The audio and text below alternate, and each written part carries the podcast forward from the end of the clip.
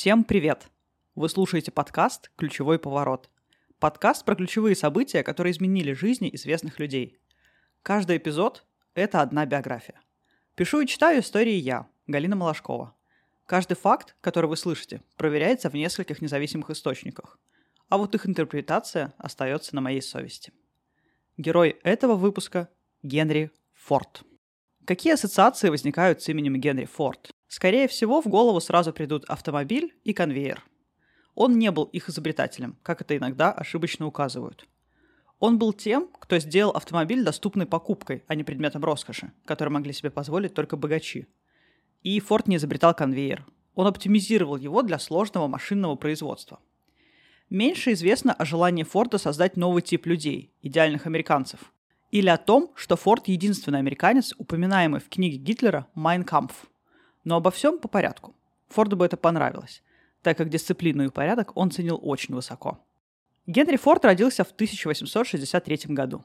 Его родители были фермерами. Фермы Форд с детства ненавидел. Куры и коровы были его личными врагами. Позже Форд станет вегетарианцем и будет пить исключительно соевое молоко, только чтобы не вспоминать о коровах. Но отец Форда считал, что мальчику необходимо работать на ферме. В книге Форда переводное название, которое нескромно звучит как «Моя жизнь, мои достижения», а в оригинале это всего лишь «Моя жизнь и работа», Форд вспоминает два важнейших эпизода своего детства. Увиденный им локомобиль, который двигался сам, без лошадей, и подаренные ему часы. Оба этих знаменательных события произошли, когда Форду было 12. Он донимал своих братьев и сестер тем, что регулярно разбирал их игрушки, чтобы посмотреть механизм. Точно так же он поступил и с подаренными часами – и был заворожен их внутренним устройством. Довольно рано стало понятно, что фермера из юного Форда не получится. Но его отец не переставал предпринимать попытки занять сына семейным делом. Пара слов об автобиографии Форда. Во-первых, как вы уже поняли, эта книга плохо переведена на русский язык. Поэтому, если у вас есть возможность почитать в оригинале, не пренебрегайте ей. Во-вторых, хоть в названии «жизнь» и поставлено перед словом «работа», на деле все несколько иначе. Для Форда работа и есть жизнь. Он очень подробно описывает систему организации труда на своем заводе или расстояние между осями в разных моделях своих автомобилей. При этом из автобиографии мы почти ничего не узнаем о его семье. Например, какие-то источники говорят, что у Форда было четверо сестер и братьев, а в некоторых книгах указано, что сестер и братьев было пятеро. В автобиографии Форда сестры и братья не упомянуты вовсе. Поэтому книга «Моя жизнь, мои достижения» — это не автобиография в ее классическом понимании. В ней приведены слова Форда о его отношении к фермерскому труду и любви к механизмам. Фермерский труд меня особо не интересовал. Я хотел заниматься машинами. Мой отец не очень сочувствовал моему увлечению. Он хотел, чтобы я стал фермером. Когда в 17 лет я окончил школу и поступил учеником в механическую мастерскую, на мне едва не поставили крест. Учение мне давалось легко. Все необходимые механику знания я усвоил задолго до конца моего трехлетнего ученичества – а поскольку, кроме прочего, я любил тонкие механизмы, в особенности часы, то по ночам работал в мастерской одного ювелира. В те годы у меня было, если не ошибаюсь, более 300 часов. Я полагал, что уже могу центов за 30 собрать порядочные часы и хотел заняться этим. Но потом бросил, решив, что часы, в общем, не принадлежат к числу, безусловно, необходимых предметов, и потому не все люди будут их покупать. Как я пришел к этому изумительному выводу, я уже не помню. Я терпеть не мог обыкновенной работы ювелира и часовщика, за исключением тех случаев, когда попадались особенно трудные задачи. Я хотел изготовить какой-нибудь продукт для массового потребления. Приблизительно тогда же в Америке на железнодорожном транспорте было введено общее время. До этого ориентировались по солнцу, и железнодорожное время часто отличалось от местного. Я долго ломал голову, и мне удалось собрать часы, которые показывали оба времени. У них был двойной циферблат – и во всей округе их считали своего рода достопримечательностью. Форд все свое свободное время посвящает разным типам двигателей. Но в 19 лет он возвращается на ферму к отцу, потому что для дальнейшего исследования двигателя ему не хватает денег. К тому же Форд считает, что ему пора жениться. В этом плане жизнь самого Форда по слаженности и последовательности действий тоже в какой-то мере напоминает конвейер. Отец дал сыну большой земельный участок в обмен на то, что Форд прекратит заниматься своими машинами – Генри согласился с этим условием, но заниматься механизмами не прекратил. В 25 лет он женился на Кларе, с которой они проживут всю жизнь. Форд верил в реинкарнацию, и когда его спросили, готов ли он прожить еще одну жизнь, он ответил – только если можно снова жениться на Кларе. Клара будет поддерживать мужа во всех его идеях. Когда созданный Фордом прототип автомобиля не проезжал в дверной проем, Клара топором расширила этот проем до нужных размеров. Форд, теперь уже вместе с Кларой, уезжает с фермы отца в Детройт. Там Генри устраивается в электрическую компанию Эдисона и уверенно шагает вверх по карьерной лестнице. Все это время он не перестает заниматься конструированием автомобилей. Но руководство компании предлагает ему сосредоточиться на чем-то одном. И Форд выбирает машины. Клара полностью поддерживает его идею уволиться с высокопоставленной и хорошо оплачиваемой должности, чтобы создать автомобиль. Форд начинает работать в недавно созданной детройтской автомобильной компании. Он пишет об этом времени следующее. Три года мы собирали автомобили. Все в большей или меньшей степени по образцу моей первой модели. Но спрос на наши машины был невелик. А я оказался совершенно одинок в своих стремлениях усовершенствовать автомобили и таким образом расширить круг покупателей. У всех сидела в голове одна мысль – набирать как можно больше заказов и продавать их как можно дороже. Главной была прибыль. Как инженер я не мог оказывать влияние на то, что находилось за пределами моих должностных обязанностей. Вскоре я понял, что новая компания не подходит мне для осуществления моих идей, так как она была лишь денежным предприятием, которое приносило, однако, мало денег. В марте 1902 года я покинул свой пост, твердо решив никогда больше не быть ни у кого в подчинении. После ухода Форда компания присвоит другое имя. Она будет называться в честь человека, основавшего Детройт. Кадиллак. Деньги никогда не интересовали Форда. Его занимала возможность сделать доступный для всех автомобиль. В нем просыпался спортивный азарт, когда дело касалось оптимизации производства. Но деньги сами по себе никогда не были предметом его желаний. Он мыслил совсем не так, как большинство промышленников того времени. И мы еще не раз столкнемся с нестандартностью его подхода. В 40 лет Ford основывает собственную компанию – Ford Motor Company. Она начинает выпускать автомобили, первый из которых носил название Ford A, и дальнейшие модели получали название по буквам алфавита. Идея Форда состояла в том, чтобы сделать автомобиль, который мог бы себе позволить каждый американец. Форд, хоть и не любил ферму, сделал много для того, чтобы возделывание земли стало интенсивным, а не экстенсивным. Например, трактор Фордзон, который будет производиться и в СССР на заводе «Красный Путиловец», значительно облегчил жизнь фермеров. Форд мечтал о том, чтобы фермеры были заняты на фермах минимальное количество времени, необходимое для основных работ, потому что большую часть работы на ферме, по словам самого Форда, выполняла природа. Поэтому, когда фермер, например, заканчивал посевную, он мог стать рабочим на заводе и не терять времени даром. Форд делает своим автомобилям прекрасную рекламу. Понимая, что особую привлекательность для покупателей представляет скорость автомобиля, Форд создает машины, которые побеждают в гонках. При этом сам Форд отнюдь не разделял мнение, что скорость – важнейшая характеристика автомобиля. Кроме того, все, что делал Форд, он делал действительно для удобства покупателя, что не могло не расположить к нему население. С 1908 года начинает выпускаться легендарная модель Ford T. Она стоит 825 долларов, то есть около 24 тысяч долларов по сегодняшнему курсу. Это примерно в два раза дешевле, чем машины конкурентов – Именно выпуск модели Т стал ключевым поворотом в жизни Форда. С этого момента начинают происходить перемены и в автомобилестроении как отрасли, и в жизни и мироощущении самого Форда. Форд Т до сих пор остается одной из самых продаваемых машин в истории автомобилестроения. Самый старый рабочий автомобиль этой модели принадлежит жителю Канады, и год выпуска этой машины – 27-й. Что самое удивительное, она до сих пор ездит.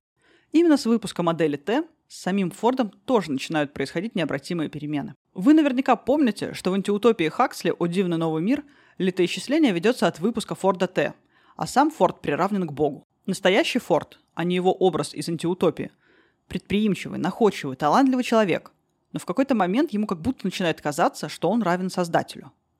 Никто не сомневается в таланте Форда.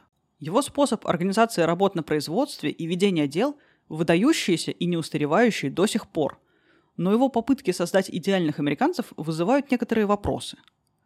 Форд запускает новый эргономичный завод, на котором и производят модель Т. На этом заводе не было темных углов, в которые обычно сгружали разный мусор. Все углы на заводе Форда были выкрашены белой краской, что делало любую попытку загрязнить их заметной. Помещение хорошо вентилировалось. Форд говорил, что без чистоты нет и морали, и что неряшливость так же нетерпима, как небрежность в производстве – Вскоре Ford адаптировал конвейер для сборки модели Т. Еще раз отмечу, что Форд не был изобретателем конвейера, но он был тем человеком, который довел конвейерное производство до совершенства. Как вообще возникла эта идея? Сборка одного автомобиля занимала около 12 часов. Согласитесь, это немало. Выглядело это так. Несколько человек собирали, например, кузов автомобиля. Потом этот кузов перетаскивали туда, где собирали двигатель. При этом каждый рабочий должен был уметь собирать автомобиль от и до. Для этого требовалась сноровка и годы опыта. Форд, привыкший всюду искать пути для оптимизации, вспомнил, что в своей фермерской юности бывал на скотобойнях и видел там, как туши перемещали на специальных крюках, а каждый из работников выполнял одну простую операцию. Форд решил применить этот принцип и в автомобилестроении. Он разбил каждый из этапов сборки автомобиля на множество простых операций, с которыми мог справиться даже необученный человек. Перетаскивать детали автомобиля больше не требовалось. Они сами двигались по конвейерной ленте. Форд будет продолжать оптимизировать конвейер, пока не доведет его до совершенства. В конце концов, время сборки автомобиля сократилось с 12 до полутора часов. Объемы производства выросли в несколько десятков раз. Цена автомобиля тоже значительно сократилась. Помните, выше упоминалось, что машина стоила около 24 тысяч долларов по современному курсу. Так вот, к 30-м годам Ford T стоил около 4 тысяч долларов по современному курсу. Из предмета роскоши автомобиль действительно превратился в повседневную вещь. Известна фраза Форда «Автомобиль может быть любого цвета, если этот цвет черный». Кажется, что эта фраза про стиль и бескомпромиссность. На самом деле за ней стоит оптимизация и рационализация, которые были так милы сердцу Форда. Когда Ford T только начали производить, можно было сказать модель с серым, темно-зеленым или даже темно-красным кузовом. Но позже выяснилось, что быстрее других сохнет черная краска, и она идеально подходит для конвейерного производства, потому что не тормозит ни один из процессов. С тех пор все машины Форда красили только в этот цвет. Про эту модель ходил такой анекдот, который очень нравился самому Форду. Идет человек по кладбищу и видит, могильщики копают огромную яму. Он в недоумении. Один из них поясняет – Покойник завещал похоронить его в собственном Форде, сказав, «Этот автомобиль вывозил меня из многих ям, вывезет и из этой». Отдельно стоит сказать о политике Форда в отношении рабочих. После внедрения конвейера текучка кадров на заводе Форда была очень высокой. Люди не выдерживали постоянного выполнения одной и той же монотонной операции. Тогда Форд поднимает ставку рабочего до 5 долларов в день. Это в два раза больше, чем средняя зарплата в индустрии – если вы хотите перевести на современные деньги, то нужно умножить на 20. То есть заработная плата рабочего была 100 долларов в современной валюте. После этого текучка кадров на заводах Форда была сведена к минимуму. Форд готов был щедро платить своим рабочим, в том числе объясняя это тем, что сотрудник будет выполнять свое дело хорошо, если ему не нужно будет постоянно думать о пропитании. Для наглядности Форд приводил такой пример. Многие дельцы говорят, что платят средние ставки – но стал бы кто-нибудь из дельцов гордиться и хвастаться, что он покупает средние материалы или что делает средние товары. Форд этим своим решением не только сделал свой завод одним из самых желанных мест работы, но и повысил покупательную способность американцев, потому что конкуренты тоже вынуждены были повысить ставки. Соответственно, больше людей смогли себе позволить автомобиль Форда. Генри очень хорошо понимал, что весь мир взаимосвязан. Текучка кадров была сведена к минимуму. А это значит, что не нужно было тратить время на обучение сотрудников. Следовательно, и производство становилось более качественным и быстрым. Кроме того, Форд выплачивал прибыли от продаж своим сотрудникам, и чем дольше сотрудник работал на заводе, тем более высокий процент он получал. Был и вовсе беспрецедентный случай, когда завод Форда продал так много автомобилей, что вернул каждому покупателю, включая рабочих, купивших себе машины, по 50 долларов. Форд был мастером рекламы. Кроме качественных автомобилей, Ford предлагал и уровень сервиса, неслыханный для начала 20 века. Всегда можно было найти мастерскую Форда поблизости от своего дома. В наличии там были любые запасные части. Механики этих мастерских были обучены чинить любую машину, вышедшую с завода Форда. Торговый агент, продававший автомобили Форда, должен был знать имена всех жителей своего района, включая тех, кому идея покупки авто еще даже не приходила в голову. Но в какой-то момент Форд как будто начинает заигрываться в бога.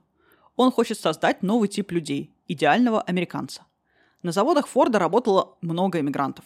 До того, как устроиться на завод, они проходили обучение, где учили английский язык, а завершалось это символическим обрядом превращения в американца. Каждый работник в своей национальной одежде заходил в бутафорский плавильный котел, а выходил из него в традиционном американском костюме, соломенной шляпе и флажком США в руках. Полную сумму жалования в 5 долларов могли получить только добропорядочные рабочие, выполняющие нормы. И если с выполнением норм все понятно – то критерии добропорядочности несколько удивляют. Форд их формулировал так. Никаких супружеских неурядиц. Речь здесь идет про измены. В вечернее, подчеркну, нерабочее время сотрудник не мог танцевать модные танцы типа Чарльстона, а мог танцевать только те танцы, которые устраивали Форда. Джаз, входивший в моду, тоже был под запретом. Если рабочему было больше 22 лет, он должен был быть женат. За жизнью вне завода следила специальная комиссия. К тому же среди сотрудников было распространено доносительство. На заводе никаких перерывов у рабочих не было. Раз в день предполагался обед, но покидать цех не разрешалось, и тележку с едой подвозили прямо к рабочим местам. Разговаривать, кроме как по производственной необходимости, не разрешалось. Курение было смертным грехом на заводе Форда. Про пьянство я даже не буду заикаться. Здесь удивляет не сама дисциплина. Все-таки, если человек хотел заработать, а на заводах Форда такая возможность была у каждого, то соблюдение пусть и строгих правил понятно. Но желание Форда контролировать жизнь рабочих вне завода. Немецкий писатель, посетивший заводы Форда в 30 году, описывал их атмосферу следующим образом. Представьте себе. Огромное помещение, котором тысячи рабочих, тесно прижатые друг к другу, работают при невероятном шуме. Очень низко над их головами проходит конвейер. Каждый рабочий производит только одно движение. Семь часов – бесчисленное количество раз одно и то же движение. Один вставляет винт, другой – втулку. Один подвешивает на двигающийся на конвейере ручку вал, другой просверливает отверстие. И всегда одно и то же движение – Каждый из 120 рабочих работает 7 часов, но ни один из них не смеет разговаривать, не смеет курить, не смеет садиться. Даже старший инструктор не вправе присесть. Если кому-либо нужно на минутку выйти, он должен поднять палец и ждать, пока надсмотрщик пришлет на его место заместителя. Если кто-либо по забывчивости промолвит хоть одно слово, он будет оштрафован или даже уволен. Если рабочий опаздывает на одну минуту, у него удерживается зарплата за 6 часов. Бесцеремонность увольнения рабочих дошла у Форда до грандиозных размеров. Тысячи рабочих не знают еще утром, что вечером могут очутиться на улице. И все же рабочие толпами стремятся попасть к Форду. Это объясняется хронической безработицей и тем, что всякий рабочий в полчаса может примениться к любой работе.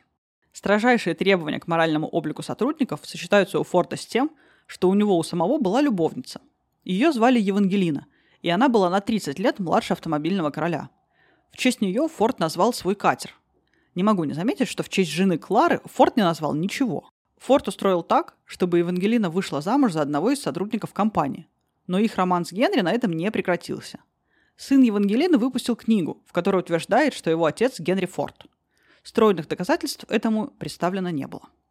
Идеального человека и своего единственного официального сына Форд создать не смог. Их отношения с Эдселом были сложные. Отец был разочарован в нем – Эдсел любил музыку, картины и другие развлечения тунеядцев. Он был мягкотелым и не принимал жестких решений. Генри взял сына на работу и стал отменять его распоряжения и увольнять его работников. Генри Форду казалось, что постоянным давлением он закалит волю сына. Но тот в конце концов вообще перестал принимать решения. Когда у Эдсела нашли рак, Генри, очевидно, не понял, что, собственно, происходит, и отправил сыну длинный меморандум о правильном образе жизни – больше работать и меньше якшаться со слюнтяями. Послание заканчивалось фразой, с тех пор цитируемой во всех биографиях. «Восстанови здоровье, сотрудничая с Генри Фордом». Эдсел, уже знавший, что жить ему осталось несколько недель, подал в отставку. На его похоронах отец выглядел слегка удивленным и все время бормотал, что надо было больше работать. Еще одной мечтой о создании дивного нового мира стала Фордландия. Форд покупал все необходимые ему для производства или перевозок объекты, включая участок железной дороги – Поэтому идея создания собственной каучуковой плантации не сюрприз.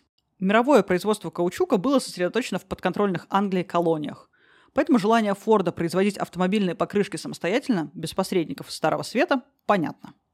Но с самого начала все пошло не так.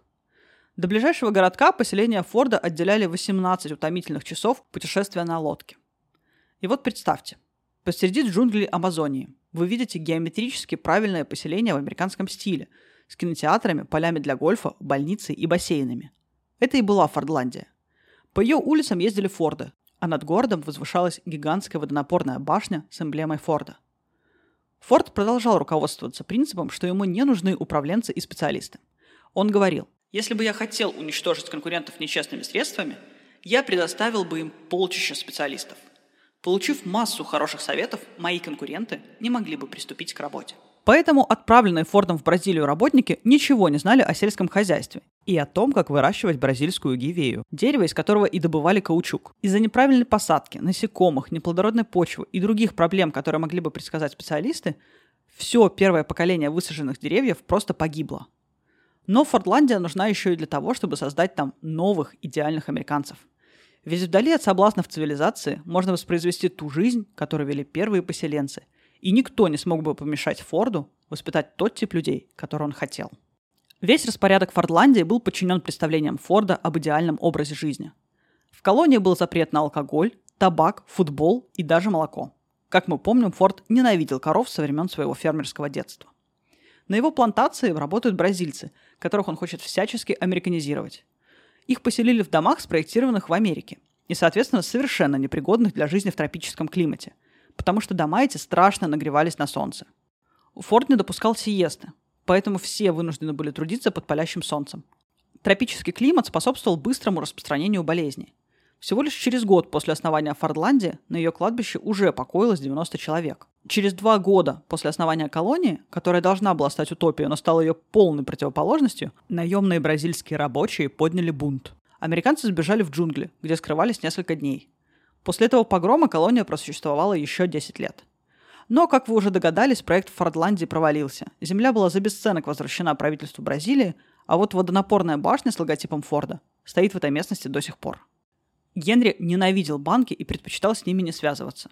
Есть мнение, что его антисемитские настроения связаны как раз с тем, что в банках работало много людей с еврейскими фамилиями. Предположу, что ненависть Форда к банкам и евреям не были взаимосвязаны.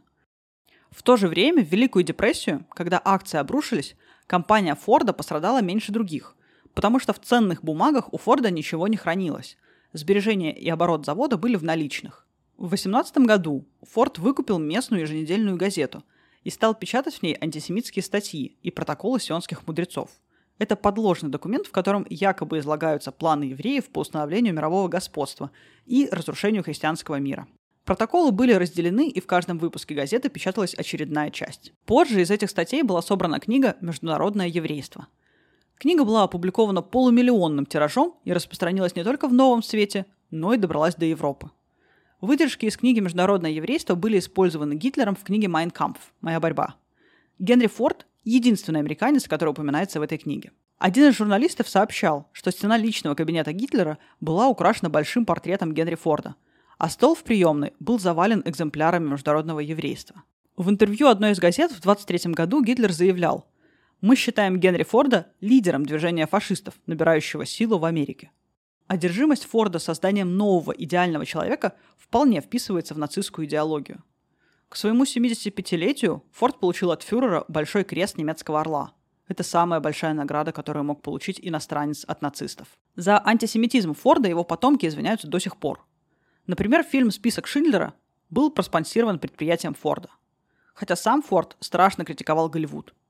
Деятели Голливуда, среди которых было немало евреев, в ответ на это предупредили, что если Форд продолжит в том же духе, то в их фильмах станут разбиваться исключительно автомобили Форд. Пыл Форда после этого несколько поугас. Он понимал значение такой рекламы. Однажды Форду пришло следующее письмо. «Дорогой сэр, пока в легких хватает воздуха, я должен признаться – вы делаете потрясающие автомобили. Если мне нужно угнать машину и поблизости оказывается Ford, я всегда беру именно его. В плане высокой устойчивой скорости и надежности Ford на голову превосходит все остальные тачки. Мой бизнес, к сожалению, не назовешь особо законным. Тем не менее, считаю своим долгом сообщить. Ford V8 – просто прекрасный автомобиль. Искренне ваш, Клайд Чемпион Бэрроу. Это тот самый гангстер Клайд, который вместе со своей подружкой и сообщницей Бонни наводил ужас на Америку в 30-е годы. Письмо Форд не запирает в сейфе, как можно предположить, а придает огласке. Форд понимает в рекламе не меньше, чем в организации производства. В 1934 году все газеты Америки облетают фотографию того самого Форда V8, в котором расстреляли Бонни и Клайда. В машине 167 пулевых отверстий. В 30-е годы Форд уходит с поста руководителя компании из-за разногласий с профсоюзами, которые Форд запрещал создавать на своем заводе. Империя переходит под управление сына Форда Эдсела. В 43-м Эдсел умирает от рака, и Форд возвращается на пост руководителя компании. Но уже через два года он передает бразды правления своему внуку. Следующие два года Генри Форд провел у себя на ферме, наблюдая за птицами и строя для них домики. Этих домиков на участке Форда было более 500. Генри Форд умер в возрасте 83 лет. Несмотря на то, что деньги его интересовали намного меньше конструирования машин и оптимизации производства, он был одним из десяти самых богатых людей в истории, оставив наследство больше 199 миллиардов долларов.